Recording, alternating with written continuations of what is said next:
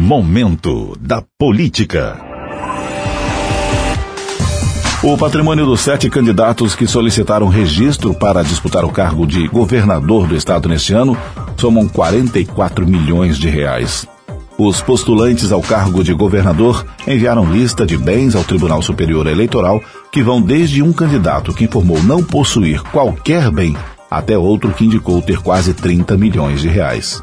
As informações completas sobre os bens dos candidatos foram publicadas pelo jornal A Tribuna e estão disponíveis no site Tribuna Online. Com 27 das 81 cadeiras em disputa, o Senado Federal deve ter um alto índice de renovação nas eleições deste ano. Isso porque, já na largada da corrida eleitoral, apenas 12 dos atuais senadores em fim de mandato vão concorrer à reeleição. Oito senadores em fim dos mandatos iniciados em 2015 não vão disputar nenhum cargo na eleição deste ano. Nomes tradicionais da política brasileira se despedem do Senado neste ano.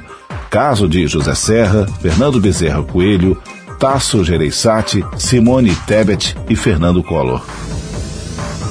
No primeiro encontro durante a campanha ao Palácio do Planalto, o presidente Jair Bolsonaro do PL e o ex-presidente Luiz Inácio Lula da Silva do PT ficaram frente a frente, horas depois de trocarem críticas em palanques. Os adversários políticos participaram de cerimônia de posse do ministro Alexandre de Moraes na presidência do Tribunal Superior Eleitoral. Além de Lula, os ex-presidentes Michel Temer, José Sarney e Dilma Rousseff também participaram da solenidade.